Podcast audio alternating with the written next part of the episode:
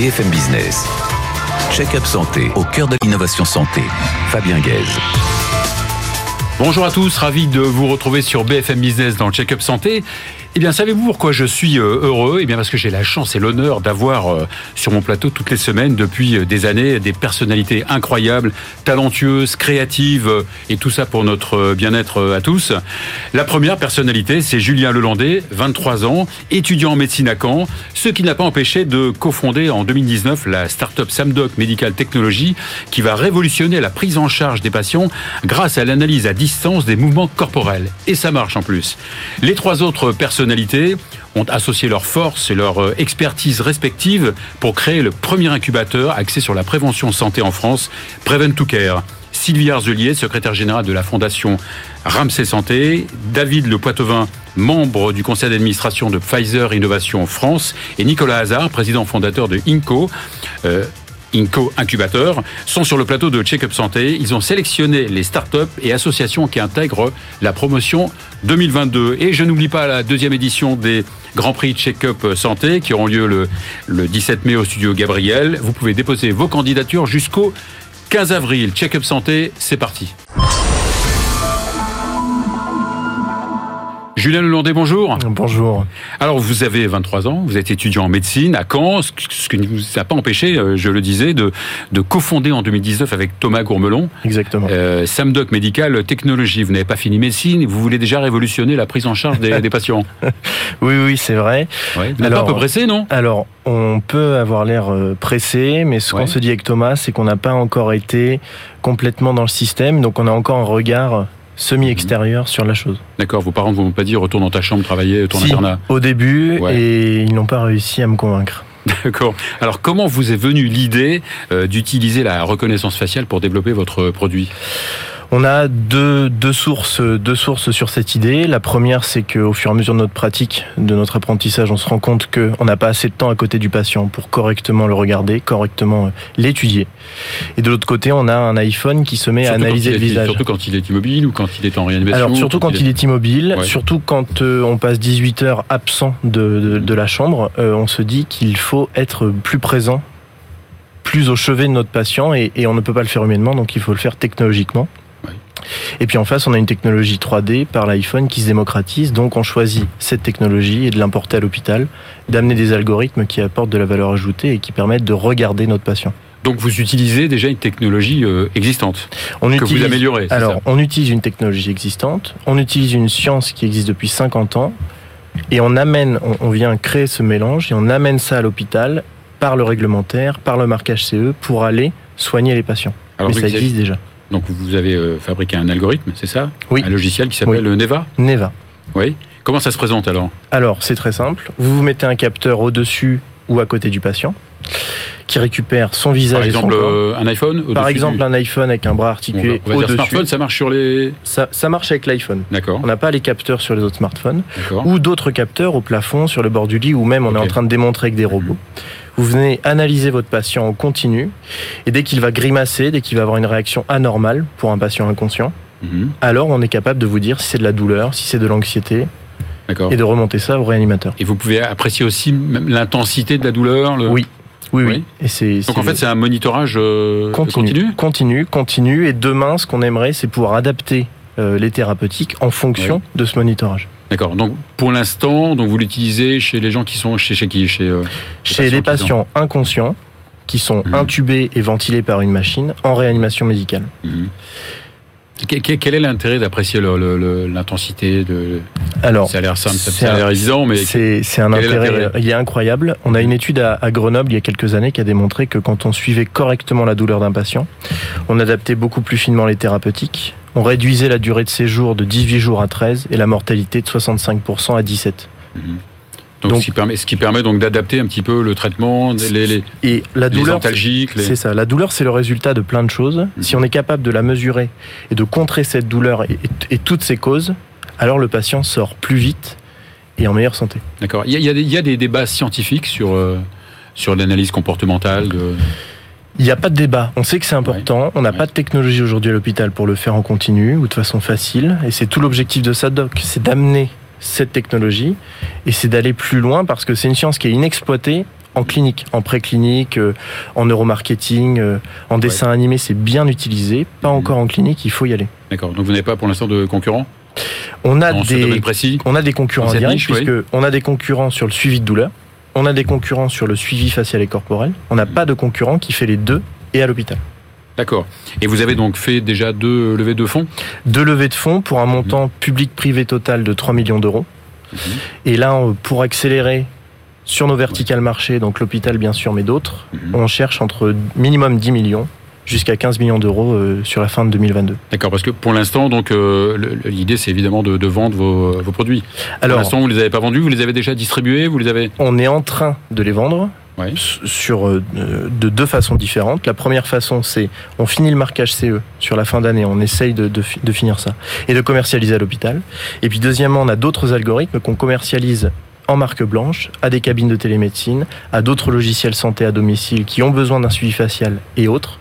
Et on amène cette expertise. D'accord, mais est-ce que vous, allez élargir les, indications de, oui. de votre technique Pas seulement pour étudier la douleur? Pas seulement pour la douleur, pas seulement pour le patient inconscient. Fin 2022, on se bat pour, on avance pour suivre une cinquantaine de symptômes chez le patient conscient et inconscient. Un exemple? Quel genre de symptômes? L'œdème l'œdème, mhm. qui est un, symptôme très important en cardiologie, mhm. très important en néphrologie. Si on est capable de suivre le volume d'un patient, on va révolutionner tout un pan de la prise en charge, en particulier sur les diurétiques ou, autres thérapeutiques. Un autre exemple, pour finir L'ictère. Ouais. La jaunisse, euh, les tremblements parkinsoniens et donc mhm. l'adaptation à la lévodopa. Euh, euh, même le côté prédictif. Hein, en, fait, dès que vous et moi on pose les yeux sur un patient, eh bien quand on s'en va et qu'on fait notre notre examen clinique et qu'on note mhm. notre inspection, l'objectif c'est que l'algorithme puisse faire la même chose demain.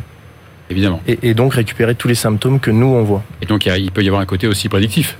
il y aura un côté prédictif. D'ictère, par exemple, le cancer du pancréas, on, qui commence par des. C'est ça. On réfléchit tout le pan neurologique aussi sur la dégradation de, du faciès, sur la dégradation des réactions, du sourire, etc. Il y a, un gros travail sur le neuro. Euh, le neurodéveloppement. Et là, vous allez être confronté aux nouvelles règles de, du marquage CE euh, On y est, euh, on y est déjà. On a choisi de déposer directement un dossier sur le, nouvel, le nouveau règlement.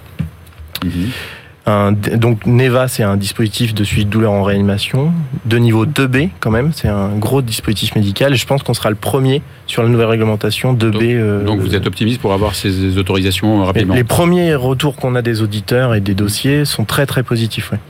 Eh ben bravo, bravo pour votre euh, dynamisme et surtout l'utilité de, de votre produit. On va maintenant laisser la place à, à trois acteurs incontournables du monde de, de la santé. Sylvie Arzelier euh, de la Fondation Ramsey Santé, euh, David Lepoitvin de Pfizer Innovation France et Nicolas Hazard de Inco Incubateur.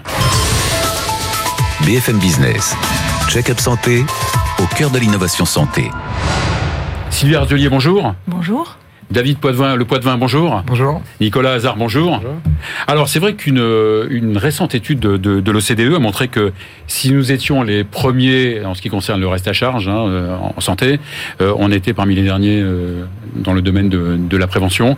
ce constat, j'imagine que vous l'avez partagé tous les trois, puisque vous avez été à l'origine de Prevent to Care, le premier incubateur axé sur la prévention santé en France. Sylvie Arzelier, donc vous êtes la secrétaire générale de la Fondation Ramsey Santé. Juste un bref rappel de Ramsey Santé. Alors Ramsey Santé, c'est exactement leader européen de l'hospitalisation privée et du, du, soin, euh, présent en France et dans les pays nordiques, dans trois pays nordiques, en Suède, au Danemark et, en Norvège. Et en gros, c'est à peu près 130 établissements en France mhm. et un peu plus de 300 euh, en France et dans les trois pays. D'accord. Et la fondation a été créée en 2008 Et la fondation, absolument, a été créée en 2008, mais sur un, sujet, un sujet, qui était complètement un petit peu différent, de... Absolument, qui était le don de sang de cordon ombilical. Sujet que l'on continue de travailler, mais vraiment à minima. Et, l'idée. Euh, honorable aussi, très honorable. absolument, qui, était, qui, a, mhm. été créée à l'époque parce que, parce que problème de, de, de, de moins de greffons, euh, mhm. problème de, de stock euh, et envie de, pour la fondation euh, d'aider euh, ce, ce, ce système-là. Et, et bon, on avait beaucoup de maternité, donc l'idée était de, de participer. Et à présent, sa mission Et à présent, sa mission, elle est autour de la prévention santé, puisque mhm. fin 2016, l'idée était de dire il faut qu'on se consacre ou qu'on s'engage sur un, un, projet un peu plus fédérateur, un peu plus large. Et euh, comme vous disiez tout à l'heure, on est excellent dans le curatif, mais pas très bon dans la prévention. Et euh, l'idée justement d'avoir une fondation de l'entreprise qui fait euh, quelque chose avant qu'on tombe malade, c'est plutôt un, un, sujet assez, assez intéressant. Et voilà, on s'y a. D'accord. Et le premier programme Prevent to Care en 2018. Et le premier programme absolument en 2018 aux côtés d'autres sujets que l'on défend euh, par ailleurs euh, en prévention santé. Ouais. On va en reparler. Donc David Le Lepoitvin, vous, vous êtes membre du comité de direction euh, de Pfizer France, vous êtes membre du, du conseil d'administration de Pfizer Innovation en France, vous êtes directeur aussi de, de l'activité vaccin en France hein, depuis, depuis six ans à peu près. C'est quoi le fonds de dotation Pfizer Innovation France?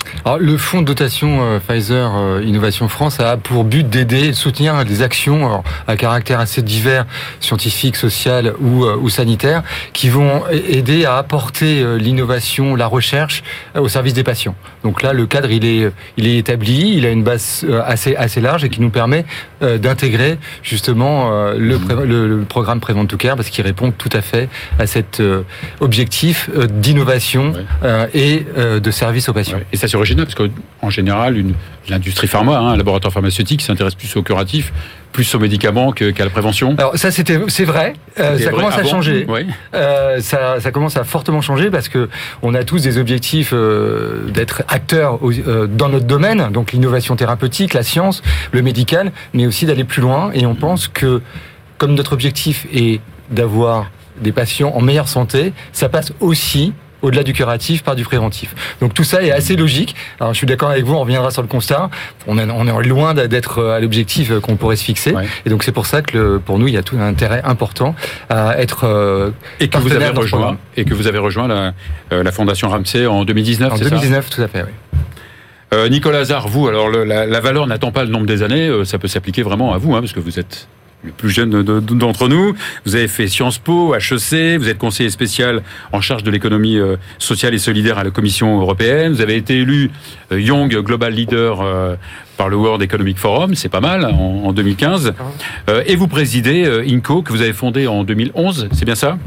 Qui est, déjà, qui est déjà présent dans 50 pays. Exactement. Nous, notre but, c'est de créer l'économie de demain, le monde de demain, qui doit être un monde euh, plus inclusif et plus durable. Donc, du coup, c'est accompagner... qu'il ne faut pas faire face à la nouvelle économie, il faut la créer, la il faut la créer, voilà, exactement. C'est-à-dire, euh, c'est bien de se plaindre, mais il faut aussi euh, mhm. le construire et construire l'avenir.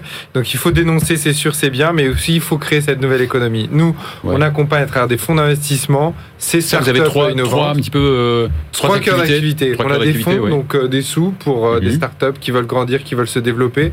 On a de l'incubation, du coup, ce programme-là, on a 60 incubateurs dans une cinquantaine de pays, sur tous les continents, où on accompagne, là en l'occurrence c'est la santé, mais aussi sur l'économie circulaire, le développement durable, sur euh, plein de, plein de, plein, mhm. plein de différents secteurs d'activité. Et puis on forme aussi, puisque tout le monde ne veut pas être entrepreneur, et il y a des personnes qui sont éloignées de l'emploi et qui veulent travailler dans le monde de demain, et on va les former pour pouvoir travailler dans les métiers de la santé, dans les métiers du digital, de l'économie verte, etc. D'accord. Alors pour revenir à votre activité d'incubateur, donc un incubateur, donc là vous êtes l'opérateur un petit peu de Prevent to Care, c'est ça C'est vous qui accueillez les startups, les associations euh, au sein de deux entités, c'est ça? Exactement. On accueille euh, les startups hein, depuis le, le, début. On les accompagne euh, à la fois avec euh, du mentorat individuel et puis collectif. Mhm. On les aide à grandir. C'est neuf mois, hein, c'est une période de gestation classique. Mhm. On les accompagne pendant neuf mois et on les fait grandir, se développer. On les met en contact avec des investisseurs, des financeurs. Ils peuvent faire des tests, des tests cliniques notamment euh, mhm. dans le groupe Ramsey, Général de Santé. voilà, ils travaillent avec les équipes de Pfizer aussi. Ils travaillent voilà, tout l'écosystème de la santé qui est mis à disposition pour réussir. Et c'est à Paris et à Lyon c'est bien ça? C'est ça, c'est à Paris et à Lyon, c'est les deux antennes, mais après on travaille sur toute la France, parce qu'après on a un prix aussi qu'on fait sur de l'innovation en termes de prévention avec des associations sur tous les territoires en France, et c'est important parce que de l'innovation, des projets, des idées, il y en a partout, et nous on veut les soutenir. Alors euh, Sylvie euh, quelle est la philosophie un petit peu de Prevent to Care mais la philosophie du Prevent to Care, et je pense que ce qui fait aussi son succès, c'est qu'aux côtés de ce que vient de, dire Nicolas, on, a, on permet euh, aux, aux, startups et aux associations, donc c'est une nouveauté hein, depuis un an, on met, on, accompagne ensemble les startups et les associations parce qu'on part du principe que ce qui est intéressant, c'est pas la structure, mais c'est le projet. Parce que la, particularité, je vous coupe, la particularité, c'est que vous n'aidez pas seulement les startups, Absolument. vous aidez aussi les associations. On accompagne aussi les associations dans cette, dans ce fameux incubateur. Donc, au, dire des, des, des, structures qu'on accompagne, c'est de, de leur permettre d'accéder à l'expertise et euh, de Ramsay et de Pfizer et d'Elior, hein, puisqu'il y a une branche qui s'est ouverte depuis l'année dernière, qui est le Nutrition Lab, absolument, mhm. puisque la nutrition est aussi un, un, paramètre très important dans la prévention santé. Donc voilà, c'est de permettre à ces startups qui souvent se heurtent à la difficulté de entre j'ai une idée et je la porte jusqu'au marché. Il peut y avoir beaucoup de, choses difficiles et compliquées. Donc ça leur permet de, mettre à l'épreuve leur projet ou leurs produits euh, face à euh, des experts, euh, donc des médecins du groupe ou des experts de, Pfizer ou de ou d'Elior. Alors David, donc si, si, y si vous sélectionnez des gens, c'est qu'il y a un appel à candidature. Comment ça se passe en fait Exactement. Alors ce, qui se passe, c'est qu'il y a un appel à candidature. Et puis euh, après, avec euh, les partenaires, on se réunit, on fait un premier pré-screening euh, de l'ensemble des candidatures. Il y, a un collège scientifique un petit peu qui, qui évalue un peu les. Alors il y a, il y a des, représentants, des représentants de chacun, enfin de chaque partenaire qui font partie de groupes de sélection, de présélection ou de sélection, qui assistent au pitch, des, soit des associations, soit des startups. Et pour nous, c'est Pfizer, c'est une occasion aussi d'impliquer un grand, un grand nombre de collaborateurs, alors parce qu'on n'est toujours pas toujours tout à fait disponible au, bon moment, et euh, on s'aperçoit que c'est vraiment un très fort succès en interne parce que c'est du temps passé à écouter euh, d'autres idées, des, gens qui portent véritablement une conviction, qui peuvent faire changer un peu comme notre ami, jeune ami, euh, le monde, et, et ça a une valeur d'éducation aussi pour nos collaborateurs qui est extrêmement extrêmement importante. Donc en fait, donc vous les, vous, euh, vous les évaluez, vous les sélectionnez, et finalement, qui sont les combien de startups sont euh, sont euh, choisis chaque année oh, une, cette année, c'est une trentaine. En fait, il y a une, à peu près une 20, 23 startups et le reste mmh. en, les 7, 7 associations. Mmh. C'est à peu près ça chaque année. Hein. Ouais. Pourquoi les associations, en fait Parce que ça fait partie, encore une fois, du, y compris sur le domaine de la prévention, c'est aujourd'hui des acteurs absolument clés. Euh, bien sûr, il y a des startups, euh, il y a des, des, des innovantes, innovantes, mais il n'y a pas que ça. Il y a aussi des, des, personnes qui se sont mis ensemble. Je pense euh, par exemple à une, association qui s'appelle Prévention Sage-Femmes. Ce sont des sages-femmes qui ont voulu faire de la prévention et expliquer un peu, notamment aux jeunes filles qui étaient enceintes, etc., qui avaient besoin d'accompagnement. Elles ont créé un site, elles se sont mises ensemble. C'est pas pour gagner de l'argent. Le but, c'est pas de gagner de l'argent, mais parce qu'elles croient en ce qu'elles font, qu'elles ont du sens et qu'elles veulent aider et accompagner. Et beaucoup la prévention, c'est ça. Parce que la prévention, ça touche souvent des publics euh, en fragilité, euh, qui sont en situation de précarité ou de difficulté. Et donc, euh, bah, le tissu associatif, il est là pour soutenir. Et parce que, bien évidemment, il n'y a pas un modèle économique systématiquement pour tout ça. Et donc, c'est complémentaire. L'un va avec l'autre. Alors, David, donc, chaque partenaire amène un peu son, son expertise. L'expertise de Pfizer, ça serait quoi L'expertise de Pfizer, euh, on l'aborde de façon là aussi très large euh, à travers tout un ensemble de collaborateurs qui viennent de tous les départements potentiellement tous les départements de, de l'entreprise. Euh, on a des experts dans l'accès au marché, donc ça c'est important quand on voit qu'il y a des projets euh, qui vont peut-être avoir pour objectif d'être un jour euh, proposés via un remboursement par exemple, ça peut être le cas. On fait aussi intervenir des euh, nos, nos services juridiques qui peuvent apporter du conseil juridique sur l'établissement de contrat, sur comment on monte son entreprise, etc. Euh, donc, vous voyez, c'est relativement large. Et puis, évidemment, on a l'expertise euh, santé, l'expertise médicale, euh, notamment sur euh, des projets qui ont besoin de mettre en place des études, soit pour apporter la preuve de l'efficacité de leur projet, soit mhm. pour suivre la, son développement et sa mise en place.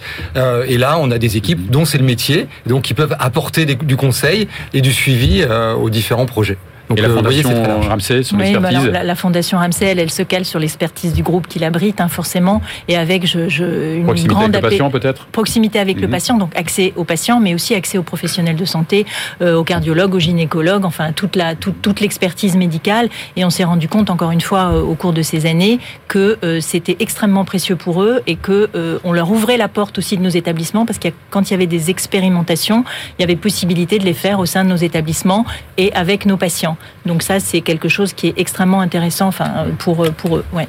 Ouais, Nicolas, mon mentor me disait toujours, euh, c'est bien d'avoir des idées, mais il faut les concrétiser. Donc c'est vrai que pour une jeune start-up, c'est pas évident toujours d'affronter tous ces carcans administratifs, réglementaires. Et surtout dans le domaine de la santé, parce qu'en fait, on touche à quelque chose de voilà, des vies humaines, c'est très mhm. touchy. moi, je vois des, plein de boîtes qui se lancent dans le digital. Finalement, c'est assez simple. On monte son site internet, on monte son, son logiciel, son application. En fait, on fait voilà, on prend un risque, mais finalement, on n'a pas un impact potentiellement négatif sur la santé de quelqu'un, etc. Alors, ce que sur la santé, c'est ça la difficulté, c'est qu'aujourd'hui, euh, bah, quand on veut innover dans le domaine de la santé, quand on est petit, quand on est entrepreneur, eh ben c'est plus compliqué parce que derrière, il faut pouvoir tester son produit, il faut que vos premiers clients vous fassent confiance. Et pour ça, si on n'a pas 10 euh, ans de track record et d'expérience, ou 20 ans, si on n'a pas déjà une grosse structure, c'est plus dur. Et c'est pour ça qu'on s'est mis autour de la table et qu'on s'est dit comment on fait avec nos expertises, nos compétences, qu'on sait faire pour aider cette génération d'entrepreneurs qui veut faire des choses dans le domaine de la prévention, parce qu'on pense que c'est un des grands chantiers euh, de la santé de demain. Et puis bien souvent, pardon, hein, mais bien souvent, il y a une méconnaissance du monde de la santé. Comment marche un hôpital? C'est vrai qu'à chaque, chaque année, euh, pour chaque start, enfin pour euh, toutes les startups, on explique c'est quoi l'hospitalisation, comment ça marche. On ne toque pas chez un, par exemple, un médecin généraliste en lui disant j'ai un super projet, on y va. Il y a tout un tas de choses qui sont compliquées et ils apprennent avec nous, nous tous, comment euh, peut s'intégrer. Même parfois mais, qui, montent des startups, les médecins absolument fait de, de tout, de, de, tout bien sûr, même très très Ce loin. Qui est normal. ça, c'est sûr. Et l'aspect concret est extrêmement important. Il faut revenir dessus aussi sur le, le pendant associatif euh, du Prevent to Care. Parce que là, on a vraiment l'occasion d'être en relation avec des gens qui ont, qui se sont donné une vocation, qui donnent du temps, de l'engagement personnel sur une histoire aussi personnelle parfois, qui a abouti à une idée, un projet, un soutien. Et ça, c'est extrêmement valorisant de pouvoir les aider, parce que on est sûr que ces idées-là, si on les soutient, elles auront un impact. Mhm. Alors l'impact peut être mesuré en fonction de la problématique qui est abordée, de la population, euh, mais comme on, l'a dit, c'est aussi la plupart du temps des populations peut-être un peu précaires, qui n'ont pas un accès très facile aux soins, à la prévention, euh, etc. Et donc là, on se rend utile aussi globalement à travers ce programme. Et pourquoi neuf mois et pas une année civile? Parce que c'est ce que l'expérience qu'on a aujourd'hui. Euh, toutes les trois minutes. La symbolique est belle aussi. Euh, non, oui, la symbolique est belle, mais c'est parce que aujourd'hui on se base quand même sur 6-7 euh, ans d'expérience dans ce domaine-là. On accompagne quasiment 1000 entrepreneurs par an euh, à travers le monde. Mhm. Et on s'est rendu compte que c'était le temps un peu idéal parce qu'un entrepreneur qui vient, on lui fournit des locaux, etc. Bah, il a besoin aussi d'un temps assez court et euh, pour pouvoir euh, développer ces choses. Après, il veut grandir, il a besoin de prendre des locaux, il a besoin de se développer. Et donc, c'est le temps idéal pour accumuler un maximum d'informations et créer un, réseau. Vous avez des retours sur les précédentes promotions? Alors, on a des on a des retours, on a du suivi. Déjà, il y a pas mal de, de startups ou d'associations avec lesquelles on est toujours en mhm. contact, sur lesquelles il y a eu des, euh, il y a eu des intérêts communs, donc euh, on continue à les développer. Et le retour, encore une fois, il est une à la fois majorité successful, une majorité de. Ah, oui, oui. Et puis de toute façon, c'est un succès à partir du moment où on les a, on, a quand même fait une sélection. Mhm. On sait que le projet vaut le coup. Euh, donc quoi qu'il se passe. aussi. c'est ça qui est intéressant. Il y en a certaines qui se rendent compte que en, en, se coltant en fait à la réalité, bah, finalement la, la super idée qu'ils pensaient avoir au départ n'est peut-être pas si super. Et ils ont changé et la nouvelle idée fonctionne. Alors malheureusement, je sais pas un nom là. Et il y en a qui peuvent se planter. Et, y en a parce que ça fait partie du processus entrepreneurial. Il faut, si on veut prendre des risques aussi, faut aussi on peut échouer. Il faut accepter. Parce il faut échouer et ça nous apprendra pour monter demain une deuxième expérience, une autre expérience entrepreneuriale et créer des choses, etc. Donc c'est cette dynamique là qu'on va insuffler. Qui est plutôt anglo-saxonne. Qui est très anglo-saxonne, effectivement. Mhm. Euh, mais euh, bon, le, quand on voit l'innovation, quand on mhm. voit la Silicon Valley, le nombre euh, d'innovations qui sont sorties de là-bas, mhm. on se dit qu'il y a quand même des choses intéressantes. Alors on peut être exhaustif, mais on peut avoir quelques exemples concrets de des startups que vous avez euh, sélectionnées? Bah, par exemple, euh, moi, il y a une startup que j'aime beaucoup euh, qui s'appelle Safe Safe Ear. Saphir. Mhm. Euh, vous savez, sur les casques de chantier, toujours, euh, les ouvriers ont des casques de chantier, et puis finalement, il y a son chef, il y a ton chef qui t'appelle, alors t'enlèves le casque, et du coup, t'écoutes, mais sauf que le bruit il continue, et on, voit dans le temps que bah, il y a un impact euh, vraiment mhm. terrible sur la vie des travailleurs et qui sont là-dessus, et donc notamment de la communication. Et donc, c'est là où on prend l'IoT, l'internet des objets, les objets connectés, avec des bouchons qu'on met dans ses oreilles quand on est sur un chantier, qui permettent d'écouter, qui permettent d'écouter et de parler en même temps et de ne pas enlever euh, comme ça mhm. systématiquement euh, son, euh, ses, écouteurs et du coup de protéger la santé. Ça, c'est de la prévention très concrète dans un secteur comme l'immobilier qui, bien, évidemment, a un gros impact. Oui, il y a une autre idée que je retiens là récemment, c'était cette, cette, société qui développe un logiciel qui va aider le salarié qui est en télétravail, et on est de plus en plus en télétravail, on le sait, donc il y a une vraie tendance là, qui va l'aider à travers l'analyse de sa posture sur comment améliorer donc son environnement de travail, mhm. comment je suis vis-à-vis de mon écran, et lui donner des, des indicateurs, des indications, une éducation pour qu'il aille mieux et qu'il vive mieux son télétravail. Ça paraît hyper évident, euh, et l'idée est quand même assez dingue. Euh, donc c'est assez ludique aussi parce qu'on a des petits capteurs.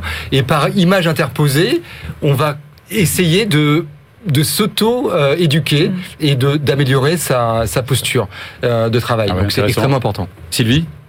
Euh, moi, j'ai plutôt. Euh, troisième, une... troisième pistonné qui va être parmi vos favoris, donc à faire du jaloux. En matière, sur les associations, donc Nicolas en a cité une tout à l'heure. Moi, je citerai une association qui euh, travaille autour du, de la prévention du harcèlement scolaire, qui est un vrai sujet que, que porte la Fondation depuis, depuis quelques temps, qui est un vrai sujet compliqué. Et donc, Educat travaille sur des kits et entre dans les écoles pour essayer de, de, de faire en sorte que ce, ce, harcèlement diminue, ou en tout cas pour, pour faire en sorte que les enfants et les enseignants travaillent ensemble et pas les uns contre les autres. Donc voilà, il y a une démarche assez intéressante. Et il y a un point commun dans beaucoup de projets qui sont euh, autour de la prévention et de l'éducation. Et l'éducation est fondamentale si on veut réformer durablement les comportements.